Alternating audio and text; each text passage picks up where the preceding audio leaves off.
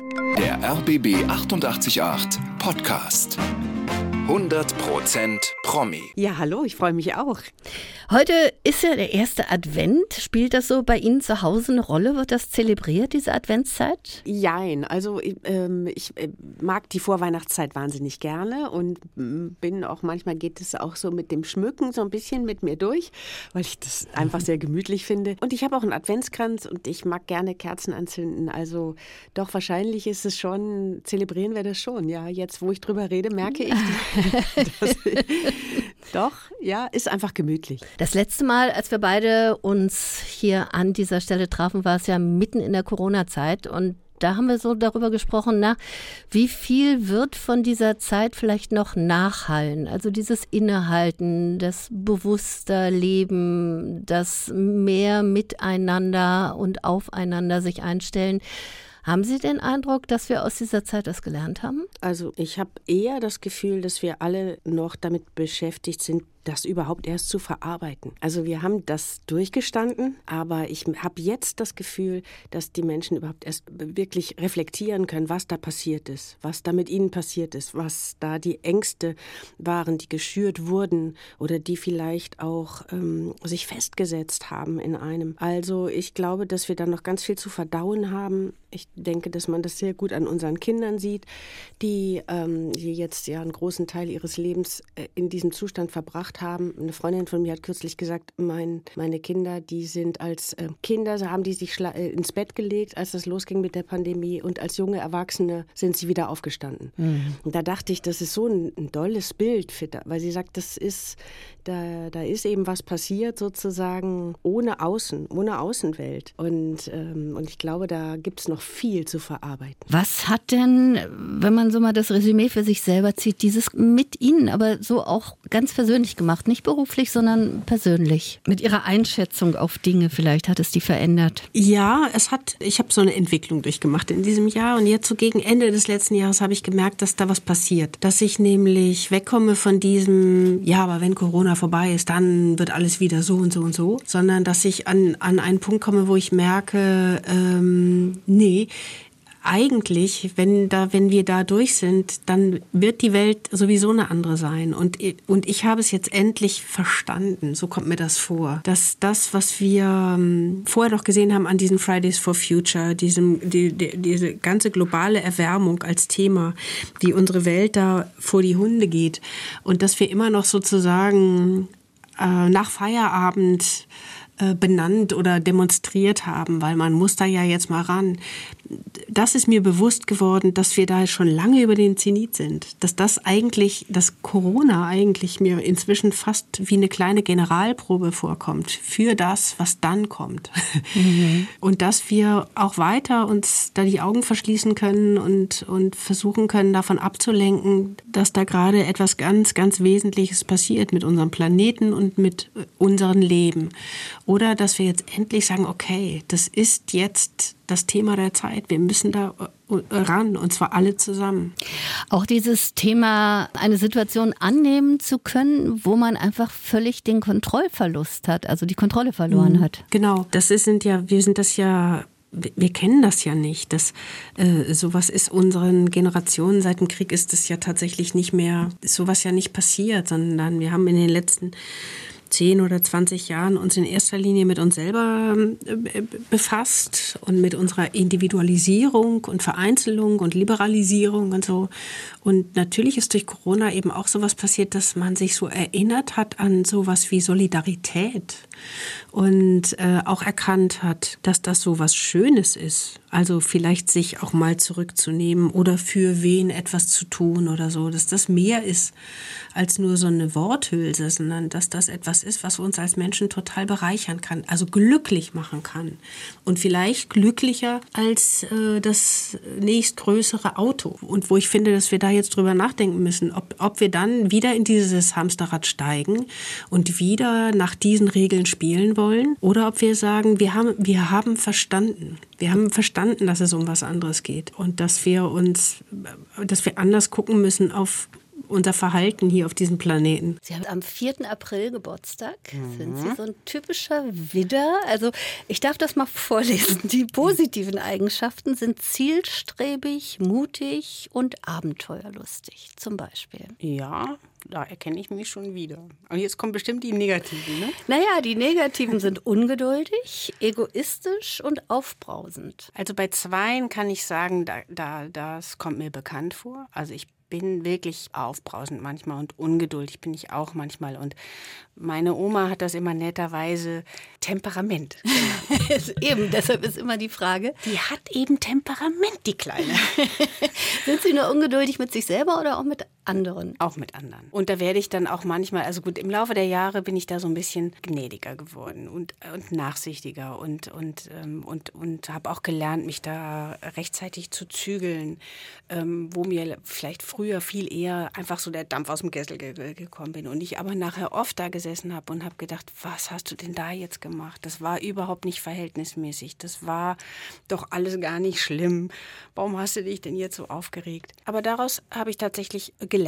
Also das habe ich geändert. Sind Sie ein Familienmensch? Ja, total. Also ein Familien- und Freundemensch. Für mich fällt das so in einen Topf, weil Familie eben ja, das ist ja so ein Ort, wo wo bestenfalls lauter Menschen sind, die einen erstmal gut finden. Und zwar egal, ob man jetzt gerade alles richtig macht oder nicht. Mhm. Und das finde ich, dass es gibt so wenig Orte auf der Welt und manchmal scheint es mir, als würde es immer weniger Orte geben, wo das so ist, wo man immer erstmal das Beste vom anderen annimmt. Ne? Es wird ja, ja immer, es wird ja immer misstrauischer, habe ich manchmal das Gefühl. Und man muss viel, man steht viel schneller immer auf so einem Prüfstand. Und das ist eben in der Familie nicht. Das ist unter Freunden nicht. Also so zumindest sehe ich das und so, so suche ich mir auch meine Freunde aus. Und Sie haben, habe ich gelesen, tatsächlich auch so eine Freundin, Freundin. Sabine heißt sie, glaube ich, noch aus dem Kindergarten. Ja, das stimmt. Die lebt in Berlin. Ach, guck. Ja, ja die habe ich kennengelernt. Da war ich drei. Und seitdem kennen wir uns. Und das ist so die beste Freundin, der man alles immer erzählen kann. So jeder Tages- und Nachtzeit. Also das ist auf jeden Fall die, Freundin, wo man sozusagen jederzeit, auch wenn man sich jetzt angenommen ein Jahr nicht gesehen hat oder sogar nicht gesprochen hat, nachts klingeln kann und sagen kann, lass mich rein, wir müssen reden. Und, ähm, und man knüpft immer da an, wo man eben miteinander ist, in so einer tiefen Verbundenheit. Sie waren ja doch ein recht wildes Kind, in Anführungsstrichen, wenn man sich das so anhört, was Sie so im Laufe der letzten Jahre mal so ab und zu erzählt haben. Also so einige Mutproben zum Beispiel, die sie gemacht. Die haben wir im Übrigen ja alle irgendwie gemacht, ja. weil wir waren ja alle draußen. Auch die Stadtkinder ja. waren ja draußen. Ja. Sie sind äh, in der Nähe von Wuppertal aufgewachsen. Also die ersten Jahre in Wuppertal in der Stadt. Ja. Und da denke ich, da zehre ich auch heute noch mhm. Äh, von und denke da auch viel dran. Und Aber das waren so richtige Mutproben, wo man heute richtige, sagen würde, um Gottes Willen, selber als Mutter seid ihr wahnsinnig. Ja, ja, also wenn ich da, äh, also, das, also wir haben zum Beispiel, wir hatten einen Spielplatz, über, der war so in an so einem Hang. Und drüber ging so eine alte Eisenbahnbrücke, äh, wirklich weit oben. Ne? Und dann haben wir, also eine Mutprobe war zum Beispiel, dass man eben an der einen Seite losläuft, um die Brücke zu überqueren, aber erst losläuft, wenn man drüben schon den Zug sieht, der einem entgegenkommt. Sodass man quasi auf den Zug zuläuft und aber gerade rechtzeitig noch irgendwie runter muss. Also so Sachen, die wirklich mörderisch gefährlich waren. Mhm. Ähm, es ist nie was passiert. Ich Na glaub, Gott sei Dank, ja genau. Sie sind ja auch mal aus dem Fenster gesprungen. Ja, das, aber, äh, aber das war eben in so einem Affekt, dass ich dachte, das muss doch gehen mit dem Fliegen. Das muss so einer Peter so Pan, ja? ich hatte einen Regenschirm, einen Regenschirm, also so. Mary Poppins eher. Eher Mary, Mary mhm. Poppins eher. Und aus dem wievielten Stock? Erster Stock. Also Na, dann geht's. Jetzt nicht, ich meine, wobei, erster Stock kann auch ganz schön hoch sein. Und dann haben sie mal einen Teppich lackiert. Ja, da war ich, hm? aber, da muss ich leider gestehen, da war ich eigentlich kein Kind mehr. Ne? Da war ich, glaube ich, schon 13. So. Also da würde ich sagen, da war ich eigentlich in einem Alter, wo man keine Teppiche mehr lackiert. Aber, Vor Pubertät. Ja, ja. Ich war in so einer Phase, wo, wo ähm, ich hatte so ein Zimmer, so ein Jugendzimmer, in dem war alles äh, so, so rosa und so Kissen und Spiegelschrank und so ein Mädchenzimmer irgendwie. Das widerstrebte mir kolossal und es musste geändert werden und ich habe den ganzen Boden mit Matratzen ausgelegt. Das ging aber dann irgendwie nicht. Also ich wollte das ändern, wollte, dass das irgendwie cooler wird. Und dann musste alles schwarz werden. Und da habe ich alles irgendwie, und da hatte ich immer noch diesen komischen rosa Teppich und den habe ich dann mit einer Büchse Farbe aus dem Keller. Aber das hat nicht, nach einem Quadratmeter habe ich aufgegeben. Mhm. Und das stank wie die Hölle. Wochenlang stank das in der Bude. Aber Sie waren, als Sie kleiner waren, auch nicht wirklich Mädchen, Mädchen. Oder haben Sie mit Barbie-Puppen gespielt? Weil diese Mutproben und diese Geschichten klingt ja doch eher nach Cowboy und Indianer. Also ich war sehr, ganz sicher kein typisches Mädchen. Und mir hat man auch mit Puppen an Weihnachten keine Freude gemacht. Aber man konnte denen sehr schön die Haare schneiden. Das habe ich dann gerne gemacht. Auch bei meinen Freundinnen, die das dann nicht so gut fanden. Mhm. Bei den Puppen oder bei den Freundinnen bei den selbst? Puppen. Bei den okay. Puppen, aber später so ab, ab 14 ja. habe ich dann auch bei meinen Freunden immer die Haare geschnitten. Mhm. Also da, da, äh, äh, da hieß das Motto, ein Mackie kann man immer noch draus machen. Schule war eher nicht so wichtig in Ihrem Leben, habe ich den Eindruck. Jedenfalls nicht bis 16. Also Schule war überhaupt nicht meins. Ich weiß noch, dass ich mich wahnsinnig darauf gefreut habe, wie jedes Kind. Und es hat vielleicht zehn Tage gedauert und es war dahin mit der Freude. Also das ist ja immer sehr abhängig davon, wo, wo man landet, welchen Lehrer man hat. Immer. Ähm, Steht und fällt damit. Äh, absolut. Also meiner Meinung nach ist auch die Schulform gar nicht so wichtig, gar nicht so wesentlich. Äh, viel wichtiger sind die Leute. Die, du die kannst Lehrer. die schönste Schulform haben, wenn die Lehrer nicht passen. Kann genau. man vergessen. ja. ja. Und äh, deswegen ist man da natürlich sehr, also das, das ist ein wirklicher Glücksfall, wenn man da auf jemanden trifft, mit dem man wirklich toll ins Leben startet. Dieses Glück hatte ich nicht. Und haben dann mit 16 gesagt, ich gehe jetzt. Ja. Und bin dann, also ich habe wirklich ähm, ich war auch okay, ich war jetzt gar nicht so schlecht, aber ich habe immer, ich bin, ich saß immer in der Schule und nach einer Stunde fing es an, dass ich dachte, ich kriege Kopfweh. Es ist einfach nicht, ich krieg Kopfweh, ich will, ich muss hier raus. Mhm. Und dann habe ich ähm, ähm, ja die Schule abgebrochen, habe äh, mir eine Lehrstelle gesucht und bin dann nach Hause und habe meinen Eltern das zum Unterschreiben hingelegt und habe gesagt, das mache ich jetzt. Ich werde jetzt Schauwerbegestalterin. das müsst ihr nur noch unterschreiben. Mhm. Und zwischenzeitlich sind sie aber mal eben nach Griechenland. Ja, ja, das war, das war auch schön. Das war einfach eine, ja, eine Erfahrung. Ja, ja, ja, das war ganz toll. Aber nicht einfach nur Urlaub, sondern sind Sie auf einen Griechen auf einen hübschen Griechen ja. gestoßen, nehme ich an. Ja, ja. schwarzhaarig. Ja, sah toll aus. mhm. Und war, äh, der studierte Kunst in Athen und machte ähm, auf Rhodos im Sommer so, ähm, verdiente äh, sich seinen Lebensunterhalt als Porträtzeichner. Und der hat mir dann auch beigebracht, wie man das macht. Und ähm, dann habe ich meinen Lebensunterhalt auch als Porträtzeichnerin verdient. Allerdings muss man sagen, er war wirklich gut. Und ich war nicht so. Wie lange ging das? Also ich meine nicht mit dem Griechen, sondern Drehmann oder vielleicht also, hatte das ist, einen kausalen Zusammenhang. Es ist dann, ja, nee, es ist dann letztlich nicht mehr als ein Sommer geworden, weil ich wollte schon länger bleiben, aber irgendwann merkte ich eben, und das ist vielleicht auch der Widder, der da dann so sein Recht fordert, nur jetzt Sonne und nur alles ist so ganz easy. Äh, das hat mich dann auch nicht erfüllt. Aber da kommen natürlich wieder ihre Eltern ins Spiel, dass sie äh, das einfach so machen konnten und mhm. die nicht gesagt haben, na sag mal, du spinnst doch, komm mal wieder zurück. Dann hätten ja. sie es wahrscheinlich nicht gemacht. Nee, haben sie, ja, hm? wahrscheinlich nicht. Nein, die haben das, weiß ich nicht, die haben das, also man kann gar nicht sagen unterstützt, sondern die haben das, haben mich einfach gelassen. Und da sind wir wieder beim Loslassen. Ja, ne? und aber auch bei dem Vertrauen. Die haben ihnen ja. einfach vertraut, dass es schon ja. ein guter Weg ist. Ja, aber mhm. das Gefühl haben sie mir auch nie gegeben, dass es jetzt so das habe ich erst spät, ich habe viele Sachen erst später in der Außenwirkung gemerkt, mit anderen Menschen, mhm. ähm, dass das dass, dass irgendwie ungewöhnlich ist, wie ich das mache. Und dann sind Sie aber nicht zurück nach Wuppertal, sondern nach München, ja. die große Stadt. Ja, das Flugzeug landete in München und dann guckte ich so aus dem Fenster und dachte, hier ist ja schön, hier bleibe ich jetzt. also schon sehr spontan. und dann haben Sie Ihr Abi nachgemacht. Vom mhm. Fachabi, technisches Abi? Mhm, technisches Abi. Mhm. Also was wirklich spannend war daran, weil ich war ja auf einer Hauptschule gewesen und war wirklich nicht gut. Und wurde nun, das ging, weil ich, weil ich sozusagen mit so Qualifikationen, mittlere Reife und dieser Ausbildung hatte, ich eben die Möglichkeit, ähm, mich anzumelden, an der, also fürs Fachabitur. Und kam quasi in Bayern ähm, in die 11. Klasse Gymnasium mhm. aus Nordrhein-Westfalen. Und das weiß man ja, dass, sagen wir mhm. mal, die Bayern sehr stolz sind darauf, dass sie dieses wahnsinnig strenge Schulsystem haben. Das war auch damals schon so. Und ich war gut. Und vor allen Dingen die Schwierigkeit mit der Sprache. Die, ja, mei, das ist schon wirklich nicht so einfach, aber da habe ich mich dann sehr gut eingelebt. Und da hat das schon geklappt. Ja. Nein, und dann, ich war, ich das war eigentlich am interessantesten an dieser Erfahrung war gar nicht, dass ich nachher das Abitur hatte, sondern zu sehen, was, was das, also wie schnell man bei der Hand ist zu sagen, ja, das Kind, das ist vielleicht nicht so richtig klug oder das kann das eben nicht oder man kann das nicht oder ich kann das nicht. Und dass das gar nicht so zwingend was mit der Wahrheit zu tun haben muss, sondern dass das ganz viel damit ähm, davon abhängt, ob man erstens selber wirklich will und wer das Gegenüber ist und wer lehrt. Frage der Motivation. Ja. Mhm. Und da ist unser Schulsystem, das muss ich, also das ist wirklich eine Katastrophe. Das Immer ist, wieder, ja. Äh, ist Nach wie vor. Ja. Mhm. Und nicht, nicht gut. Stimmt das, dass Sie eine Zeit lang mal Physik studieren wollten? Ja, also in der Zeit, in der ich äh, mein Abi nach, nachmachte, da, da, ich hatte ja Mathe, Physik, Leistungskurs und Informatik und Ach. Chemie und so. Also ich hatte lauter so Sachen, von denen ich immer dachte, die kann ich nicht. Ja, ja.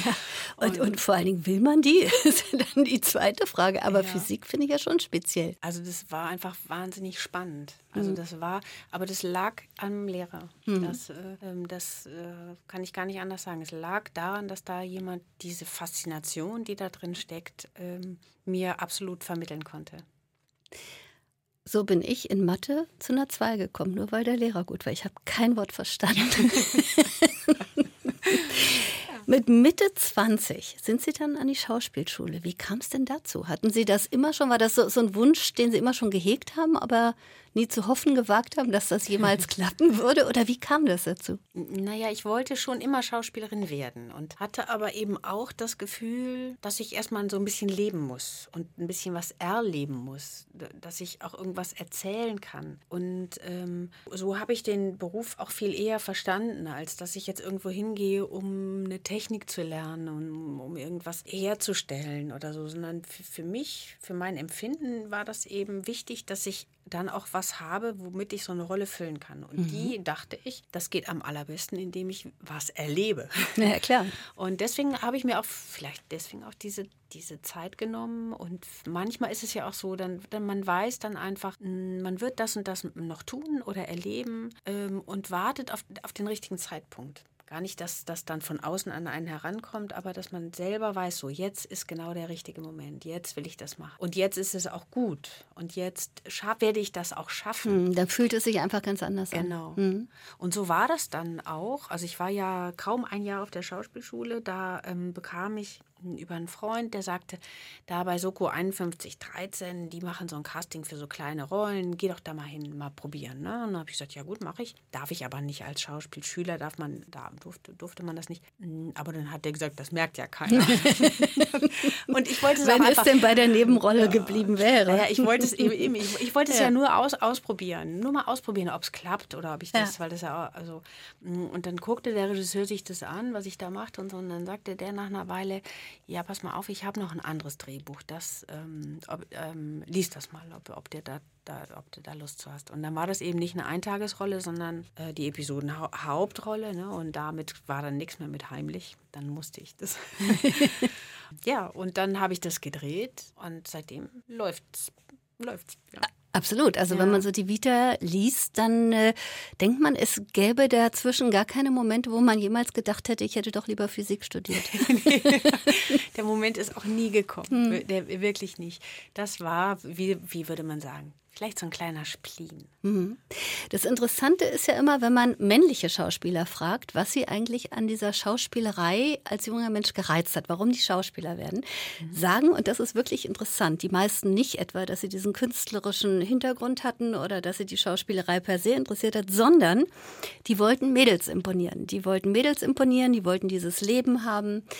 Und ja. das ist wirklich hochinteressant. Ach. Ja, das glaubt man gar nicht. Da werde ich nachher meinen Mann mal fragen. Ja, zum Beispiel. Das wäre eine ganz gute Frage. Auf so eine Frage kommt man eigentlich nicht, weil man mal denkt, klar, Schauspieler ist doch logisch, warum mhm. man das werden will. Nee, das ist bei Männern durchaus ähm, sehr verbreitet. Und was sagen Frauen im Allgemeinen? Ja, das würde mich jetzt mal, das ist sehr unterschiedlich. Ja. Frauen sagen oft, um einfach in verschiedene Rollen schlüpfen zu können, was man ja so im richtigen Leben nicht kann. Mhm. Also mal was ganz anderes zu spielen, als man sonst so wäre. Aber das ist tatsächlich, und da haben wir alle Paletten. Ja. Deshalb meine Frage an Sie. Was fasziniert Sie denn daran? Ich merke, dass ich mit jeder Rolle, die ich mir erarbeite, habe ich das Gefühl, etwas verstanden zu haben, was ich sonst nicht verstanden hätte.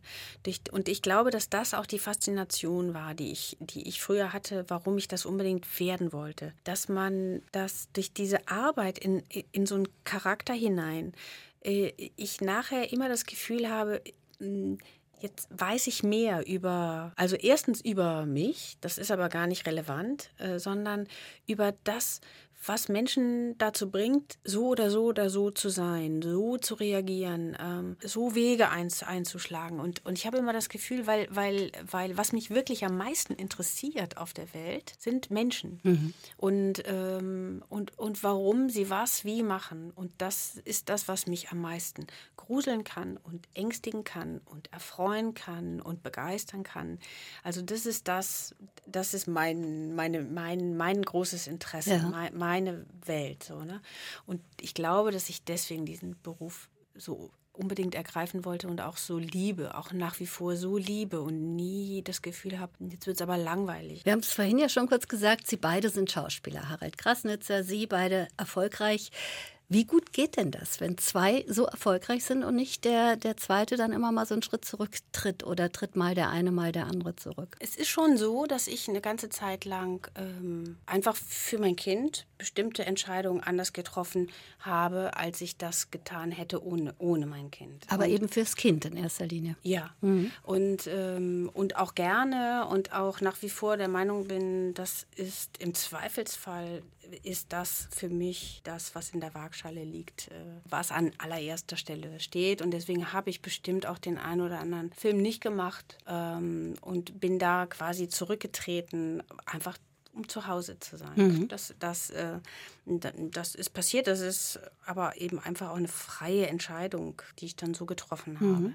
Aber das ist schon was anderes, ob man jetzt des Kindes wegen zurücktritt oder ob man sagt, weil Schauspieler sind ja oftmals mhm. zwei Alpha-Tiere. Und wenn zwei Schauspieler dann auch noch miteinander in einer Beziehung sind, geht das nicht immer so gut wie in ihrem Fall. Weil mhm. 2000 äh, sind sie sich begegnet, 2009 haben sie geheiratet, seitdem sind sie zusammen. Das ist ja mhm. auch leider in der heutigen Zeit eher ungewöhnlich. Ja, wir sind schon sehr lange zusammen. Und es war mitnichten die Liebe auf den ersten Blick, habe ich gehört. Nee, vielleicht ist das, also gut, da, da, es gibt ja, was die Liebe angeht, gibt es ja irgendwie kei keine Rezepte ne? und, kein, nee. und auch keine Gesetzmäßigkeiten, die immer stimmen. Wir haben uns da so langsam rangetastet. Das war Sie fanden einander auch gar nicht so toll beim ersten Mal, bei diesem ähm, beim, bei, ersten ja. Vorlese, nee, nicht ja. Vorlesetermin, wie sagt man, bei der ersten Begegnung. Begegnung, ja. ja. Nee, wir fanden, nee, wir, ja, der, ich, das war so, mein Sohn war ja noch relativ klein.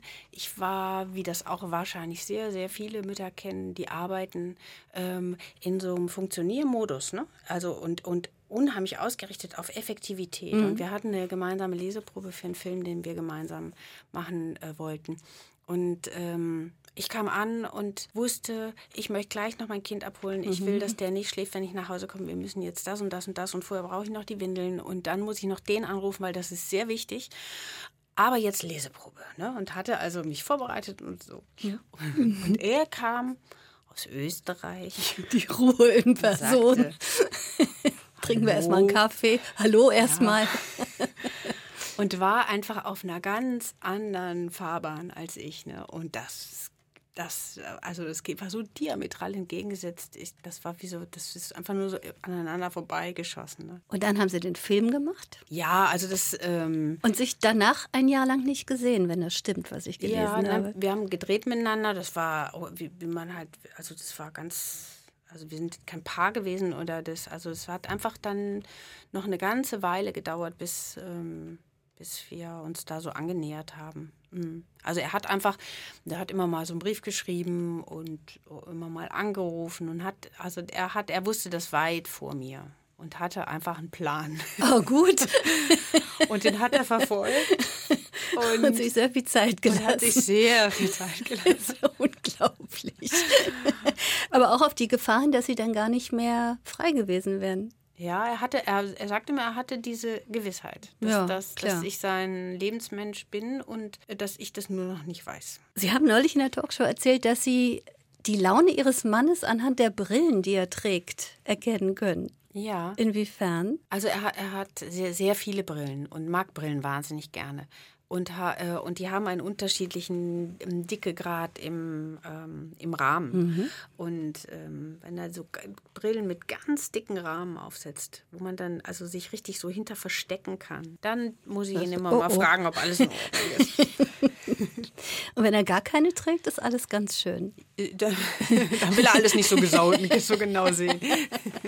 Sind Sie jemand, der gut gelaunt aus dem Bett steigen kann morgens oder brauchen Sie da immer so eine Weile? Also äh, es gibt ja Eulen und Lerchen. Wie man inzwischen weiß, ich bin ganz eindeutig eine Eule. Also ich bin kein guter früher Aufsteher. Obwohl ich immer, wenn ich, ich muss ja unheimlich früh aufstehen, wenn ich drehe, wenn ich arbeite, das gehört jetzt zu meiner Arbeit äh, dazu, dann denke ich jedes Mal, der Tag ist wirklich wunderschön morgens, ne? bevor die Sonne aufgeht. Absolut. Das, so, wenn man dann so ein, einsteigt in so einen Tag, das ist schon eigentlich schöner, als reinzuschlafen. Sind Sie ein Optimist? Also Glas eher halb voll oder eher halb leer? Ich bin bestimmt eher ein Optimist. Und um dieses ja, Beispiel kann man schon gut bemühen. Ne? Eher halb voll, das Glas. Und das waren Sie auch immer schon oder mussten Sie das hart erarbeiten? Hart erarbeiten würde ich nicht sagen, weil das äh, klingt ja so nach Arbeit und, und Mühsal und Plage und so. So war, so war das nicht. Mein Leben habe ich eigentlich immer schon sehr gemocht, auch wenn ich mich vielleicht auch durch das, so wie jeder eigentlich, ne, muss man sich so durch das eine oder andere durchbeißen und auch vor allem so in der Pubertät, das kennt aber auch jeder, dass man erstmal so seinen Platz suchen muss und nicht genau weiß, hm, was soll man denn hier eigentlich und was wird aus einem. Wo komme ich und, her, wo gehe ich ja, hin? ganz genau.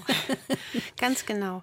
Und, ähm, und das war sicherlich so eine Zeit, wo, wo- ich mich so ein bisschen durchbeißen musste oder auch manchmal, ja, so eine eigentlich grundlose Traurigkeit hatte oder so. Aber davon bin ich, eben überzeugt, dass das tendenziell wirklich jeder, jeder kennt und dass das auch ähm, sich so gehört, dass man immer an so Scheidepunkten im Leben, und das ist ja zum Beispiel die Pubertät, dass man m, da auch ähm, so ein bisschen so auf sich zurückgeworfen wird und, und so ein bisschen über sich nachdenkt und was man wirklich will im Leben und was man auch nicht will und wohin die Reise geht, welchen Weg man einschlägt und so. Das gibt ja immer so Phasen im Leben, die, die genau dafür da sind und die man dann auch nutzen sollte. Lassen Sie uns den Blick nach vorne werfen. Morgen Abend um 20.15 Uhr können wir Sie im ZDF erleben. In Mona und Marie, das ist die Geschichte der zwei ungleichen Schwestern Maren Kräumann und Ulrike Kriener. Mhm. Und diesmal geht es um den 70. Geburtstag von Mona. der Was nicht genannt passiert werden da? soll. Die Zahl, die nicht genannt werden soll.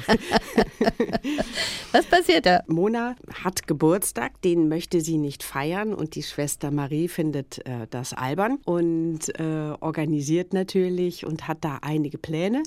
Äh, die beiden leben ja inzwischen, also es gab ja einen ersten Teil, das war die etwas andere Weihnachtsgeschichte. Ja, Das großartig. Und in diesem Jahr ist es die etwas andere Geburtstagsgeschichte. Und die beiden sind ja jetzt inzwischen äh, an der Nordsee in einer kleinen Pension, also die Pension von Marie.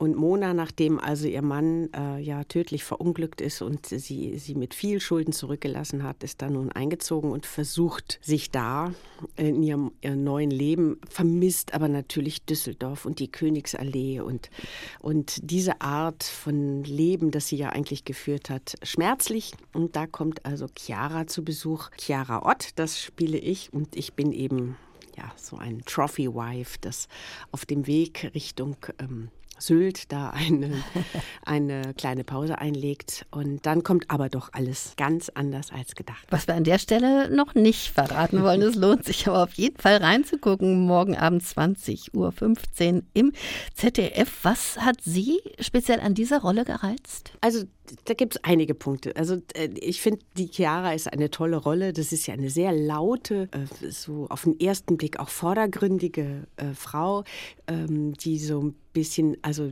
mh, da haben wir schon, also wo, wo man schon auch denkt, das ist jetzt ein schweres Klischee.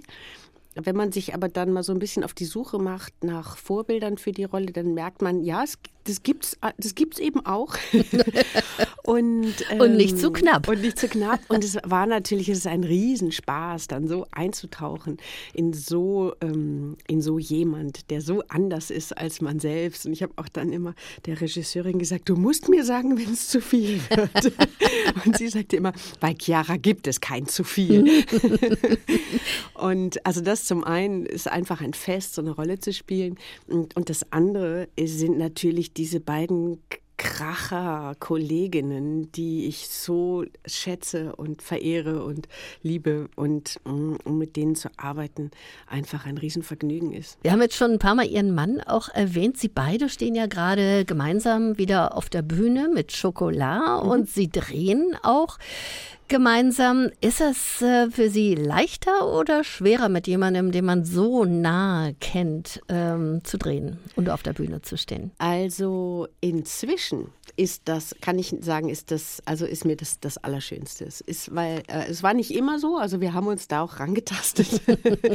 auch das muss man ja äh, lernen, ähm, ob man dann wirklich rund um die Uhr sozusagen äh, Arbeit und Privat miteinander verbringen möchte. Aber das äh, sind vielleicht dann auch die Vorteile, die man hat, wenn man äh, schon ein langes Stück Weg miteinander gegangen ist und sich wirklich gut kennt und äh, gute Wege gefunden hat, ähm, also auch mit Konflikten umzugehen oder mit anderen Meinungen, die man hat. Also, aber wir können so viel abkürzen. Also dadurch, dass wir uns, dass es dieses tiefes, tiefe Vertrauen gibt, nicht nur menschlich, sondern auch also in unserer Arbeit. Wir schätzen uns einfach sehr und hören uns gut zu. Das ist einfach ein Fund und auch ein Vorteil äh, in der Arbeit. Das ja, ist schön. Wir sind schon über diesen Punkt hinweg, wo wir uns so positionieren äh, müssen oder wollen oder so, sondern also das ist ja wirklich auch schön, wenn man länger mitten, miteinander ist. Dann merkt man, dass so bestimmte Umwege nicht sein müssen, bestimmte Kämpfe überhaupt gar nicht gekämpft werden müssen. Also so, dass man, das ist ganz oft, dass wir uns angucken und irgendwie so auch lachen müssen, weil man denkt so, oh nee. also das, weil, weil, weil einem so schnell klar wird, ja, das ähm, da arbeiten wir uns jetzt nicht dran ab. Ne? Und Sie beide können wir ja jetzt wieder zusammen auch sehen, nämlich Anfang des Jahres in der Reihe Familie anders. Und da liegt ja ein ganz besonderes Konzept zugrunde, nämlich dass es so ein Stammensemble gibt und immer zwei mhm. prominente wirkliche Lebenspartner. Ja, ich bin gespannt, wie lange Sie das durchhalten können. Und ob die dann auch immer noch zusammen sind. Wenn gesendet wird, genau. Ja, aber das war ein großes Vergnügen. Da haben wir äh, eine sehr schöne Woche in diesem ähm, äh, Team verbracht und unsere Geschichte erzählt. Und äh, das, ja, das war eine sehr intensive und, äh, und schöne Arbeit, die uns sehr gefreut hat. Ja. Familie Anders, also im Frühjahr zu sehen, auch im ZDF. Gibt es darüber hinaus noch so spruchreife Projekte, die anstehen? Dann habe ich in diesem Jahr tatsächlich noch einen Film mit meinem Mann gedreht, aber der wird erst nächst, Ende nächsten Jahres kommen, denke ich. Mhm. Ähm, eine, eine ganz tolle Geschichte, in die wir sehr verliebt sind. Und da reden wir dann vielleicht nochmal drüber. Ja, na sehr gerne. Da komme ich nochmal nach Berlin. Weihnachten steht ja quasi unmittelbar vor der Tür. Wie sieht das so aus, dieses Fest im Hause Kramer Krasnitze? Wir versuchen eigentlich immer, das nicht so äh, überborden zu lassen. Das heißt, wir kochen was Schönes, wir sind sind mit der Familie zusammen und wir schenken uns in der Regel äh, nichts, außer ähm, vielleicht ein kleines lustiges Wichtelgeschenk. Und so ist das eigentlich immer sehr warm und entspannt und schön. Also wir, wir, machen dann nicht so diesen Geschenke-Wahnsinn und äh, Sieben Gänge Wahnsinn, sondern wir versuchen das so entspannt wie möglich. Das ist auch ein schöner Titel, Sieben Gänge Wahnsinn. ja, genau. Weihnachtsgeschichte. An Kathrin Kramer, ich danke ganz herzlich, dass Sie da waren. Hat mir viel Spaß gemacht. Sehr gerne. Ich komme immer wieder gern.